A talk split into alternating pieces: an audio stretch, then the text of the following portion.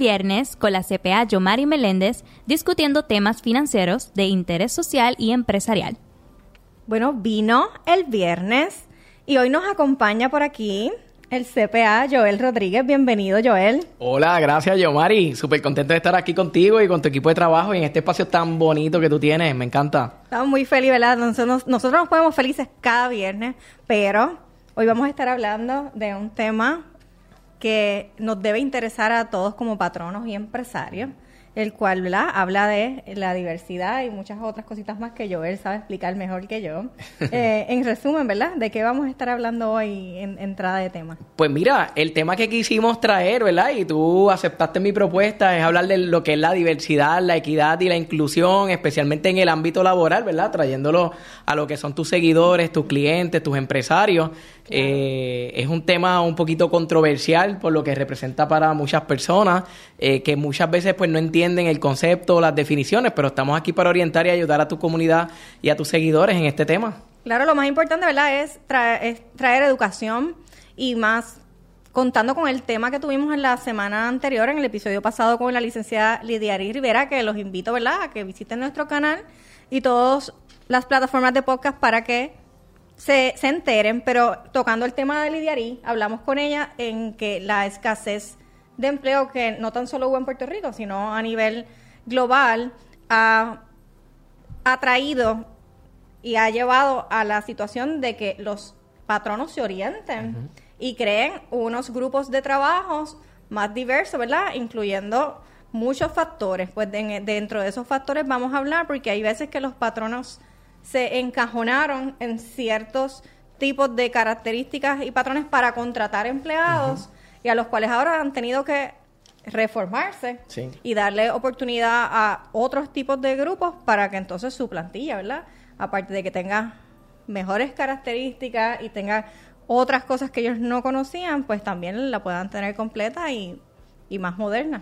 Pues yo creo que este tema da como que continuidad a ese tema que habías traído la semana pasada con la licenciada y para, para eso estamos. Así que usted diga y nosotros creamos aquí discusión. Bueno, a raíz de la primera enmienda de la Constitución, que habla de lo que es libertad de expresión, prensa, religión y petición al gobierno, ¿qué retos representan para los patronos estas libertades y a qué debe atemperarse, ¿verdad?, los negocios de hoy día en cuanto a este tema. Pues mira, todo parte a, raíz de la primera enmienda, ¿verdad? La Constitución de los Estados Unidos, cuando se genera esa, esa se reconocen, ¿verdad? Esas libertades como la libertad de expresión, libertad religiosa, libertad de prensa, libertad de reunión eh, pacífica para protestar por algo, ¿verdad? Eso eh, marcó una pauta a nivel de sociedad y que nos afecta a nosotros también como puertorriqueños, ¿verdad? Eh, y entonces, pues, existen conflictos muchas veces entre las empresas y empresarios, eh, pues porque, por ejemplo, tenemos empleados que tienen un perfil que eh, son de X religión, por ejemplo, y esa religión es diferente a la que yo tengo como patrono o la que tiene el resto de mi, de mi plantilla o mi comunidad de empleados. Entonces, ¿cómo yo atiendo, dándote ese ejemplo, las necesidades de ese trabajador en particular, que es muy importante? Para nuestra, nuestra empresa, ¿verdad? ¿Cómo atendemos esa situación para que él se sienta incluido dentro de nuestra comunidad de, trabajo y no tengamos eh, riesgo de perder ese empleado, por ejemplo, o no tengamos el riesgo de que la persona no se sienta bien o a gusto o se sienta incómodo porque no se le trata con igualdad de condiciones que el resto de los empleados. Pasa también con las personas de diversidad funcional, las personas de la comunidad LGBTQ. Y, ¿verdad? Yo creo que esto representa un reto significativo para los patronos, especialmente cuando ustedes hablaron en, ¿verdad? Siguiendo la continuidad del podcast anterior, el asunto de la diversidad generacional. Cómo las nuevas generaciones traen otra pauta diferente a lo que nosotros estamos acostumbrados, a lo que las generaciones que nos predeceden están acostumbradas y cómo nosotros trabajamos con eso. Tenemos que adaptar nuestro manual de empleados, tenemos que adaptar nuestras políticas y la, forma de cómo correr la empresa con los empleados. Sí, especialmente, ¿verdad? Fomentando lo que es el, el, el, el antidiscrimen y el respeto. Casualmente estuve viendo yo en, en, Facebook la semana pasada un podcast de microjuris en donde eh, ellos no estaban hablando específicamente de esto, pero sí uno de los licenciados tocó una parte en donde fomentó a los patronos a lo que tenían que reeducarse en el tema de los grupos tan diversos de empleados que tenían en cuanto a edades, porque ahora tenemos empleados que pueden acabar de salir de la universidad como empleados que están, ¿verdad?, a la edad de retiro prácticamente y no tienen los mismos gustos y tampoco tienen la misma adaptación a la tecnología, o sea, que hay que dar acomodos. En cuestión de la religión, en cuestión de las preferencias sexuales, en cuestión de la diversidad funcional. Ahora, a mí me encanta ir a ciertos supermercados donde yo me pongo contenta porque hay muchos, eh, especialmente en cadenas como Econo, donde le dan oportunidad a estos chicos, ¿verdad?, de diversidad funcional como el autismo, a que puedan estar empleados allí y, poder generar un ingreso y poder servirle a la comunidad. Eso está excelente y hay muchos eh, incentivos a salariales para que nosotros los patronos podamos contratar este tipo de comunidad. Por ejemplo, digo, no sé si me estoy adelantando, pero esto es así como que medio informal, así que disparamos de la baqueta y fluimos con los temas. Eh, en Puerto Rico hay fondos que son la, eh, la ley WIOA, no sé si conoces de la ley, los fondos destinados a la subvención de pagos de salarios para patronos que contraten personas con diversidad funcional y a través de esos fondos pueden obtener el reembolso de hasta el 90% de lo que le pagan a sus empleados eh, con diversidad funcional, con autismo, eh, personas sordas, por ejemplo. Y como eso, pues hasta cierto punto son fondos que están ahí, que nosotros podemos darle la oportunidad a estos, a estos empleados. Recientemente yo tuve un empleado con diversidad funcional. Sí. Tenía un tipo de discapacidad que el empleado tenía su silla de ruedas eh, y era mi oficinista virtual. Él iba una vez a la semana a trabajar. Eh, lo tuve hasta hace poco, hasta el mes pasado. Estuvo durante toda la temporada contributiva eh, y trabajaba desde su casa, nos atendía todas las llamadas, nos organizaba todo el pipeline de trabajo, confirmaba y validaba información con los clientes. Iba una vez a la oficina a hacer y ayudar en el trabajo de oficina. Y oye, fue una gran experiencia. El chico me trabajó excelentemente bien.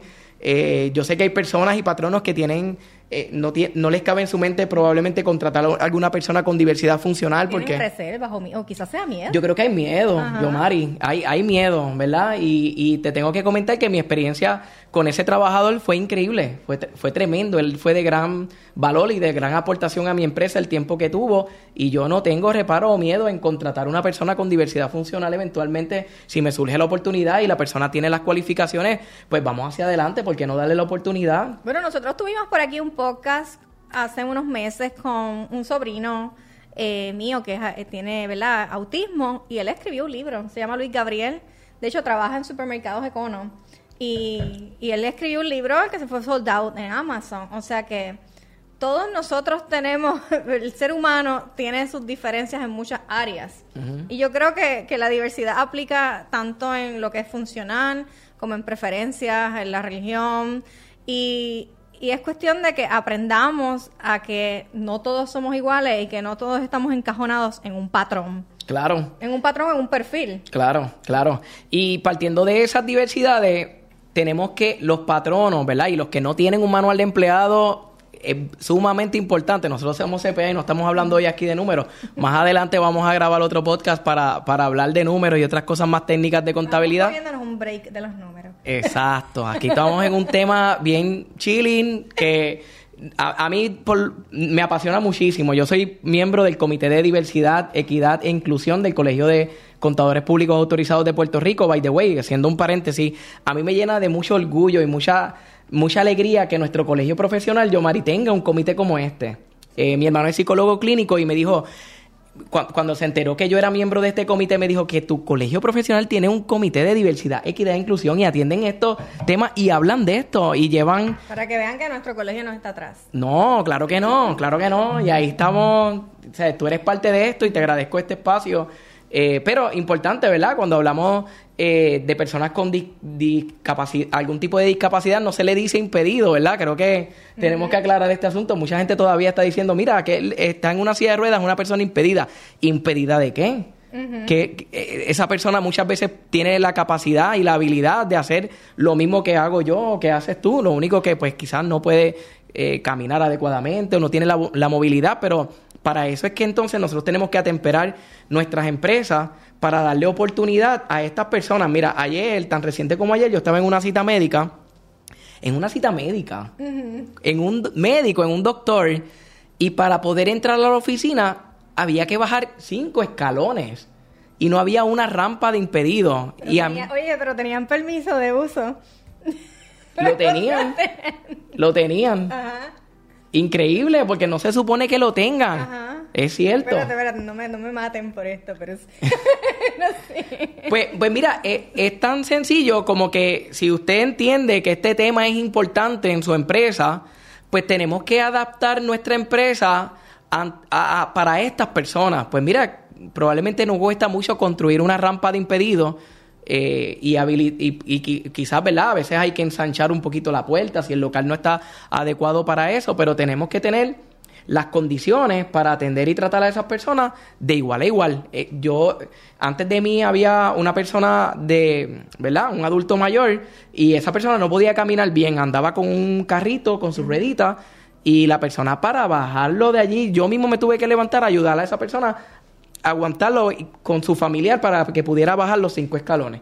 Bueno, Y y, yo- la, y la comunidad sorda. Sí. Esta, esta mañana, yo estoy hoy con juguito de manzana, para que no digan, uy, ese vino tan amarillo. Esta mañana yo, yo estuve haciéndome un sonograma y la persona que iba antes, eh, atenderse antes que yo, pues era sordo-mudo. Y quien lo estaba teniendo en el counter, aparte de que tenía mascarilla, pues es- era una persona mayor y no entendía nada de lo que le estaban diciendo. Y su- tuvieron que ser los mismos pacientes los que se pararan de su silla para poderle interpretar al señor los servicios que iba a recibir. Y yo sabiendo que iba a grabar por la tarde el- un episodio de diversidad y se me quedó eso en la mente y dije, caramba, o sea, en una oficina médica de alta jerarquía, porque no era, no era una oficina pequeña, no tenían una adaptación de servicio para que esta persona pudiera entender lo que se le iba a administrar.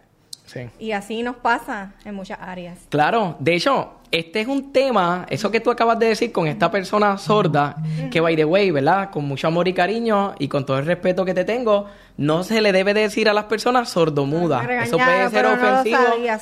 Eso puede ser ofensivo para una persona que es sorda, ¿verdad? Se asume que por default, si es sorda, pues probablemente es muda, pero, ¿verdad? Esto- Y, y para aprender, ¿cómo se dice? pues sorda, todo. le decimos sordo. Igual a una persona, en vez de incapacitado, pues le decimos una persona con alguna Con diversidad Eso sí ya funcional. había aprendido. Oye, Sí. pero entonces, los letreros de los parkings que dicen impedido. Pues mira, las personas con algún tipo de diversidad funcional o discapacidad física, que también el término está correcto, discapacidad física, se pueden sentir ofendidos por la palabra incapacitado. La palabra incapacitado, fíjate Eh, la connotación. incapaz, Tú eres ajá. incapaz. Incapaz. Ay, eh, eso lo puedo entender. Pero entonces hay que tocar muchas áreas. Claro, pero yo creo que el, el- el asunto está en educar y como tú dices en, en tus redes sociales, como con amor, como lo hace mamá o como lo hacía nuestra abuelita. Como dice, un regaño. Hoy es jueves de regaño Sí. con amor. A mí me encanta. Cada vez que Yomari prende la cámara y dice, hoy tenemos que dar un regaño con amor, como lo hacía mi abuelita, y, y, y empieza, y yo, en verdad que te amo. Cada vez que tú haces eso, yo te, te admiro muchísimo como, como lo haces, porque un tema a veces tan árido y como tú lo haces, pues, pues, este- Pues mira, esto hay que educar yo- con Yo amor. no lo planifiqué, eso me salió así de, de la nada y se me quedó. Ah, pues los jueves son los días de educar con amor, como lo hacían nuestras abuelitas, así, así como tú lo empiezas, a mí me Sin la encanta. chancleta. Sí, la chancleta. Entonces, by the way, es- este tema, y ya mismo vamos a hablar de la comunidad LGBTQ, creo que lo vamos a tocar, ¿verdad? Sí. Eh, eh, a, a veces estas comunidades o minorías eh, tienden, by the way, yo, yo soy miembro de esa comunidad, ¿verdad? La comunidad LGBTQ, LGBTQ y todas las letras adicionales. eh, a veces hay ciertos grupos que educan a la defensiva. Ah, son de protesta, son de que de, de señalar y que eso no se hace así. Yo soy más partidario de que hay que entender las diferencias generacionales, de que hay que educar poco a poco y con amor. Yo por lo menos soy de esa escuelita. las opiniones, porque últimamente también se dan est- estas mismas controversias, porque hay diferentes grupos, ¿verdad? Grupos A y grupos B, y ambos quieren como que imponer sus opiniones sin amor. Entonces lo que hacen es pelear. Yo Sí. digo, yo escucho a todo el mundo y uno tiene que aprender a conocer lo, la, la- ¿cómo se llama? La diversidad de una persona y de la otra, y por- porque hay diversidad en todo, pues entonces no hay no hay razón por la cual pelear. Hay- somos diferentes en ciertas cosas, porque todos somos humanos. Todos somos iguales, y, así yo, mismo es. y yo creo que, que, que hasta la- las mismas religiones todas nos enseñan a amar, pues uno, uno no es juez. Pues hay que predicar eso. Exacto, uno Ajá. tiene que predicar el amor de, de, de todas las áreas. Y Dios se encarga de lo que nos vaya a enseñar. Así mismo es. Mira, y cuando hablamos de este tema también, esto hay que revisar, ¿verdad? Siguiendo eh, el tema de, a nivel de empresarial, los manuales y las políticas que tenemos en nuestras empresas. Por ejemplo, una de las cosas que yo eh, hace poco estuve tratando en mi manual de empleado es tra- tra- traer este tema de lo que es la diversidad, la equidad y la inclusión. Y entonces yo mismo me di cuenta, por ejemplo, que en mi manual an- hace, y te estoy hablando hace como un año atrás, yo, Mari, y, y- y yo que soy eh, fiel defensor de lo que son estos temas y, y las igualdades y que esto se reconozca como tal, y, y lo promuevo mucho en mi equipo de trabajo y en mi comunidad, eh, yo tenía eh, políticas como que los hombres no pueden tener las uñas pintadas de color. Eh, las mujeres no pueden ponerse faldas muy cortas o no pueden tener escote o no pueden tener tatuajes expuestos que los clientes lo vean. Yo leí eso y yo dije, obviamente hace como hace mucho tiempo atrás yo no revisaba mi manual de empleado. Hace un año y medio me di a la tarea de revisarlo gracias al, al trabajo que, que ha hecho el Colegio SP a través de este comité. Eh, y, y tuve que cambiar todo eso. Bueno, yo trabajé y, y no tiene que ver tanto con, con ideología de género. Yo trabajé muchos años en la banca cuando era, cuando era menos joven. y yo recuerdo que en aquellos manuales obligaban a nosotros las féminas a, a tener maquillaje. Y entonces uno ahora dice, ah, pero, pero si estás trabajando te tienes que maquillar, pero no porque a lo mejor yo no me Pero a quiero ti te encanta el maquillar. maquillaje A y tú eres, tú, tú eres para, tú eres una CPA para, pero no todas las mujeres le encanta el maquillaje y no significa que porque no tengan maquillaje no tengan la capacidad o habilidad De de, desempo- de, de ejercer bien su labor o su tarea de trabajo. y, y eso no podemos eh, discriminar como patronos con un empleado por eso. O, o discriminar porque un empleado que es masculino se pintó las uñas. By the way, hoy está de moda que los varones se, se pinten las uñas y se hagan diseño. Nosotros tenemos un, un restaurante brunch, un café, y, y, a- y mi esposo ¿verdad? es el que se encarga de, de ese negocio, pero yo me fijo en las uñas de todos los baristas, porque es que te están entregando el café en la mano y te, la- y te dan la taza así. Yo creo que cada cual se las pinta del color que quiere. Después que estén limpias, pero- pues cool. pero, el, pero se ven, con ese brillo encima, se ven espectaculares. Espectacular. Entonces, ¿cómo, ¿cómo entonces nosotros vamos a tener manuales o políticas de empleo donde no va- vamos a prohibir a los caballeros que no se pueden pintar las uñas? El empleado que le guste pintarse las uñas no va a sentirse cómodo con su con la cultura de trabajo, con, con el de- desempeño de sus funciones en el trabajo. Y, hoy lo- en los día... tatuajes. Los tatuajes igual. Oye, hoy en día yo creo que de cada 10 personas, 8 o 9 tienen tatuajes y están en su brazo y no... ¿Cómo vamos a prohibirle que un empleado no tenga expuesto su tatuaje? Si, si un, emplea, un cliente de su empresa no le gusta que lo atiendan con un tatuaje, me parece que el que tiene el problema es el cliente, no el empleado, ni nosotros como patronos. Debería ser eso un problema para nosotros. No, bu- bueno, depende, ¿verdad? ¿Dónde está el tatuaje? Porque hay unos códigos de vestimenta y si tenemos el tatuaje donde va el traje el baño, cuello, pues, pues no, no van a medir en traje de baño. Claro. Pero si el tatuaje está expuesto en los brazos, en la- donde el uniforme lo permita, eso no cambia nada lo que es la función que el empleado va a ejercer. Aquí nosotros tuvimos una empleada bella y preciosa que tenía muchísimos tatuajes. Y, y sí, a veces nos comentaba como algunas personas la podían mirar, pero realmente su trabajo era, espectac- Era muy bueno. espectacular. Y también cuando no lograba obtener un empleo, porque en la entrevista se le veía el tatuaje. tatuaje.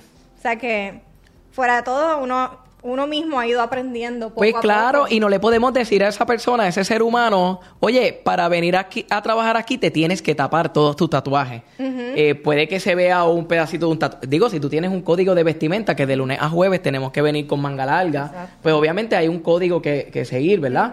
Eh, pero yo creo que, ¿verdad? Se trata de todo esto, ¿verdad? Todo, diversidad, todos somos diferentes, hay una diversidad de, de, de formas de pensar, de formas de ser, eh, inclusión, tenemos que, que, que, tratar de que las personas se sientan incluidas en el ambiente, en el área de trabajo y, yo creo que en la sociedad en, a nivel en general, ¿verdad?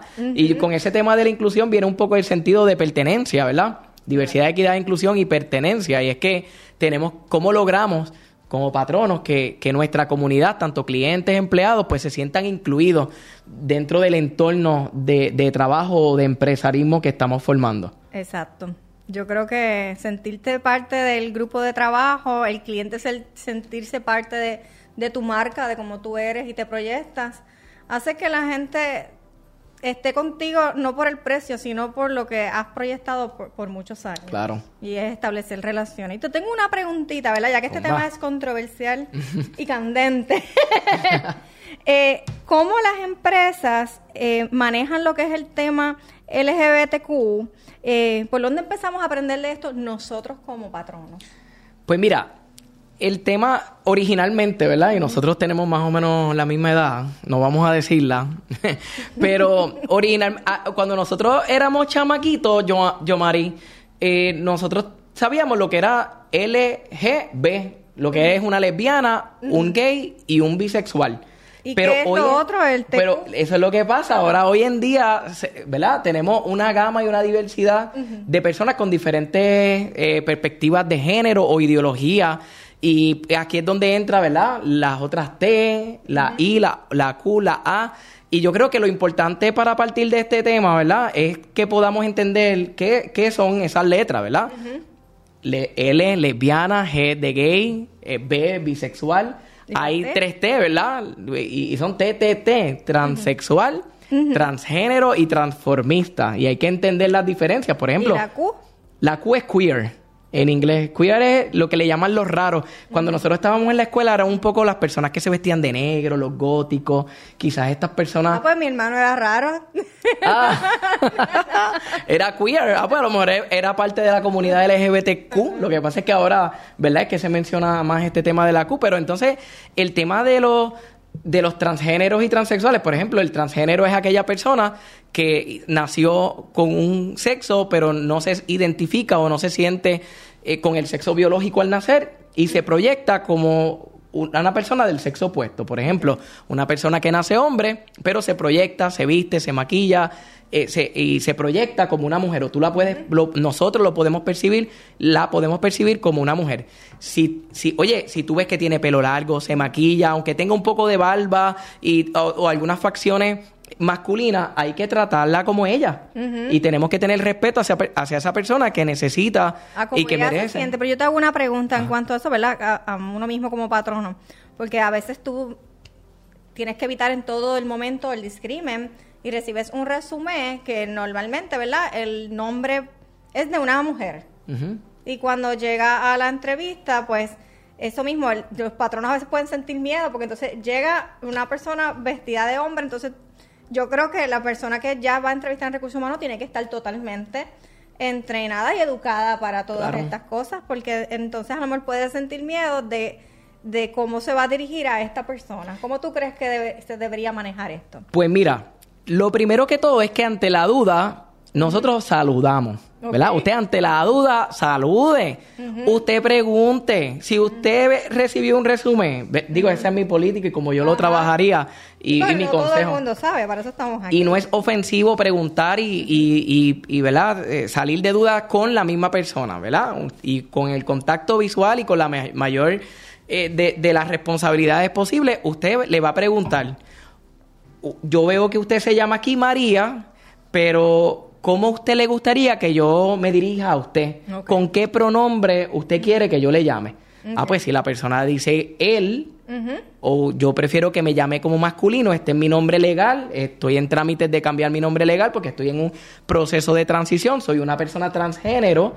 By the way, transexual es el que se ha hecho la, la operación de reasignación de sexo usted se va a dirigir a esa persona como él, como él quiere que lo traten. es bueno escucharlo porque hay veces que el, posiblemente a lo mejor el patrono es un patrono pequeño, a lo mejor no tiene alguien de recursos humanos y entra en esta de esto de ¿qué hago? ¿Qué le pregunto? Porque tienen, pueden tener miedo de preguntar porque a lo mejor piensa que la otra persona se va a sentir mal. Pues para eso estamos aquí, Ajá. para educarnos y como nosotros como CPA siempre tenemos que estar educándonos y cogiendo se- seminarios de educación continuada. Como un pero bachillerato cada dos años. cada dos años, literal. Pues patrono, empresario que nos están escuchando, tenemos que educarnos y tenemos que seguir educando y buscar el mejoramiento profesional, individual y colectivo dentro de nuestra comunidad y de, y de nuestra empresa. Así que el preguntar también fomenta lo que es eh, a- asistir con el lenguaje inclusivo, ¿no? Sí, porque a lo mejor esa persona que se llama María legalmente y tú lo percibes como él,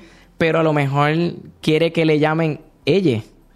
Y aquí entra el asunto del lenguaje inclusivo. Eso es más controversial todavía. Ajá. Te puedo dar mi opinión si la quieres, si no... Me gustaría escucharla Sí. para, para beneficio de también de otros patronos. Porque Pues mira. Me, ha, me ha sucedido ya, entonces, es- este manejo de los pronombres. Y yo he- lo he implementado con lo que uno siente, ¿verdad? Y cree, Claro. pero me gustaría escuchar la opinión de cómo sería o ustedes sienten que sería la Sí. manera correcta. Pues mira, de pronto el asunto del lenguaje inclusivo últimamente se ha tornado como que estoy a favor o no estoy a favor.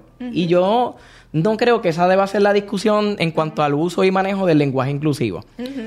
Eh, yo pienso que las personas, comunidades y minorías pueden utilizar la propia jerga o el propio lenguaje en cómo ellos quieran comunicarse entre sí. By the way, nosotros como puertorriqueños tenemos nuestra propia jerga y tenemos probablemente, usamos eh, frases coloquiales que no son parte ni forman parte de la Real Academia Es- Española. El puertorriqueño tiene sus propias palabras que... Claro, pues mira, vamos a janguear, quiero monchi con este vino tan delicioso que me diste Un aquí. poquito de manzana y se me está poquito de pues los monchi para comernos esto, nos vamos, hoy es viernes, nos vamos de jangueo. Oye, tú, tú y yo nos entendemos.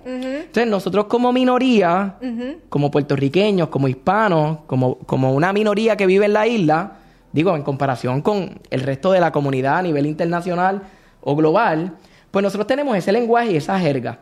Pues la comunidad, hay dentro de la comunidad LGBTQ hay personas que no se sienten identificadas con un género, por ejemplo. Y en vez de que se, ya, se les llame como él o como masculino, como ella, como femenino, pues prefieren utilizar un término neutro. Y aquí es donde entra el término ella, ellas. En inglés es un poquito más complicado para mí, que es el them o they. Y esto... Yo creo que para mí el inglés es mejor que el español. Porque yo, yo para... Yo uso you y usted para Claro. evitar eh, Claro. que eso mismo, porque a lo mejor uno le llama a una persona como no quiere. Claro. Pues yo, pues tú y usted. Y usted. Pues mira, lo importante aquí es preguntar si usted está de acuerdo o no está de acuerdo. Hay una comunidad, hay una minoría que, que, que va a utilizar el lenguaje inclusivo, esté usted o no esté de acuerdo. Hay que respetar. La- los grupos pueden utilizar la forma y el coloquio en cómo ellos quieran comunicarse. Y nosotros podemos adaptarnos a eso. No significa que el lenguaje va a cambiar o que vamos a o que estoy en contra de lo que dice la Real Academia Española. By the way, esto que yo te estoy co- comentando es la posición de la Real Academia Española. Yo- Ellos no es que están yo, yo no tengo están de mi, acuerdo. opi- mi opinión y yo, ¿verdad? Es- ya aprendí a preguntar, pero yo en mi opinión simple y mental digo, pero es que la, yo no puedo asignarle un género a las vocales, ese es mi Ajá, pensamiento. Yo digo, pues si ya en, en la, desde pequeños nos enseñaron, es como, yo de- hay una, en el, en el campo a veces peleamos porque decimos, ¿cómo se dice? ¿El calor? O, la, calor. ¿El ketchup o la ketchup? Entonces, no, porque él no tiene género. Yo digo, pero esto, fuera de todos los respetos y que no se discrimina con nadie, esto debe aplicar a la vida real también, porque yo digo, ni, ni los que no son de la comunidad no se deben ofender, ni los de la comunidad, porque estamos hablando de letras y a veces nos enfocamos tanto en, en lo que es quizás un pronombre y nos tenemos que enfocar realmente a respetar lo Sí. que es la preferencia de esa persona, lo que es su, su personalidad como Sí. tal y, y, y yo creo que esas, esas peleas de letras que Sí. ocurren en diferentes comunidades quizás nos separan más Claro. en vez de en vez de unirnos. Sí, Eso es cierto, yo, Mari. Y un ejemplo que te puedo dar, tan cercano como en mi oficina, ¿verdad? Y esto es parte de las políticas y el training que yo hago al principio de la temporada, que yo sé que tú también lo haces. Eh, una vez, una secretaria que yo tuve en mi proyecto eh, en Expert Accounting Group, eh, asumía cada vez que llegaba un cliente que el cónyuge, ¿verdad? Cuando iba a coger la solicitud para la planilla, era del sexo opuesto. Ajá. Y le preguntaba si era caballero, cuál es la información o el nombre de su esposa. O si era una dama, cuál es la información o el nombre de su esposo. Hasta que vino un cliente y le digo, y, y le dijo, es que yo no tengo esposa, yo tengo un esposo. Y ella se quedó como acá nos colores. pasó y lo más eh, no, no, lo- no lo, lo más difícil es que el sistema no proveía para poder marcar el cónyuge del otro Eso es cierto, eso cambió hace- hace dos- proveía, entonces pues, hace- ¿qué hago? Porque es que no tengo para marcarlo. Sí. O sea, y estamos trayendo este tema para que vean que hasta en las planillas Sí. no suceden. Entonces, ¿cómo marcamos a alguien? Porque ya, ¿verdad? Eh, un varón se puede casar con un varón y, y una mujer con una mujer, pero entonces el documento legal de la planilla ya lo arreglaron. Lo no arreglaron, pero lo arreglaron hace poco. O sea, el, el matrimonio igualitario existe desde el año 2015 y apenas en el 2021 fue que Hacienda cambió esto. Que Que, yo entiendo que yo no fui la única persona que llamé y dije, mira, tengo esta situación y no la puedo arreglar. Sí. Y Y, entonces- qué bueno que llamaste, porque hay que, hay que llevar la voz y hay que protestar con amor, ¿verdad? Con amor, pero protestar y llevar la educación porque, oye, si yo estoy casado con una persona de mi mismo sexo, pues yo no quiero que en mi planilla la persona parezca como femenino, es que no es lo correcto y, y la ley cambió. Y lo cambiaron, qué bueno, enhorabuena, ¿verdad? Lo Pero entonces, una política que nosotros implementamos en nuestra oficina es que cada vez que llegue una persona y nos vamos a referir a su cónyuge, pues te refieras a su cónyuge, le preguntes por su cónyuge, no le preguntes por esposo o esposa, femenino o masculino, porque no sa- tú no sabes con quién estás hablando y con quién está casado esa persona. la pareja. Claro, cositas, detalles como eso hacen que nuestros clientes se sientan incluidos, que, so- que nosotros to- los tomamos en cuenta y que tenemos una política en nuestra empresa de diversidad, equidad e inclusión. Es muy simple, ¿verdad? Es cuestión de, de uno educarse y... Y diversidad e inclusión, y eso incluye a todo, a toda la Sí, comunidad. Yo claro. creo que debemos fomentar lo que es la unión, lo que es el amor en todo el mundo y lo que es verdad tratarnos igual a todos en- con diversidad y, e inclusión. Yo le doy las gracias a, a Joel Rodríguez por haber eh, estado aquí con nosotros y podernos dar eh, palabras de sabiduría para que los patronos eh, y tanto los clientes aprendamos y nos eduquemos en este tema y podamos eh, incluir y proveer herramientas a todas las personas con diversidad funcional y con otros tipos de, de, Discapacidad de o- discapacidades o diversidades. Para, para entonces, ¿verdad? Tratar a todo el mundo como, como se merece. Claro. todo, todo parte desde el respeto, desde el amor y que no queremos tratar a las personas como no, queremos tratar a las personas como nosotros queremos que seamos tratados, ¿ok? Yo creo las generaciones de ahora como que vienen con ese chip ya puesto y a mí me encanta, ¿verdad? A veces hablamos de las nuevas generaciones que, que son así, asanos, son diferentes y, y, y es, la, es el futuro, hay cosas que no podemos cambiar de ellos, es con lo que viene y nosotros tenemos que integrarnos, insertarnos que a los cambios también. cambiar las personas es como cuando tú te casas con alguien y lo quieres cambiar, pues no te debiste casar con la persona. Claro que no. pero, Pero no queremos seguir extendiendo este Podemos seguir por ahí para abajo. Joel, ¿dónde te pueden conseguir, verdad? Aquellas personas que quieren contactarte. ah, pues mira, eh, yo hago lo mismo que mi colega. O sea, que primero llamen a nuestra colega Yomari. Yo no vengo aquí a darme pauta ni a darme promoción, pero mi proyecto profesional es Expert Accounting Group y estamos en el pueblo de San Lorenzo, no competimos en zona geográfica. Eh, somos colegas, colaboradores y aquí estamos, ¿verdad? Haciendo una colaboración. Eh, Expert Accounting Group en las redes sociales, 736-5020. Yo creo que, que en la viña hay de- para que todo el mundo coma. Así es. No, no deben haberse los profesionales. Claro que no. Así que, bienvenidos. Ojalá te podamos tener en otro episodio más adelante. Y espero que escuchen nuestro podcast. Síganos en todas nuestras redes sociales y, y suscríbete a nuestro canal en Vino el Viernes. Hoy no tengo para brindar, pero esperamos que estén con nosotros como siempre. Cada viernes es Vino el ¡Vino el Viernes. viernes! ¡Salud! ¡Uh, salud! Síguenos en todas nuestras redes sociales. Vino el Viernes PR, CPA Yomari Meléndez, Planillas PR.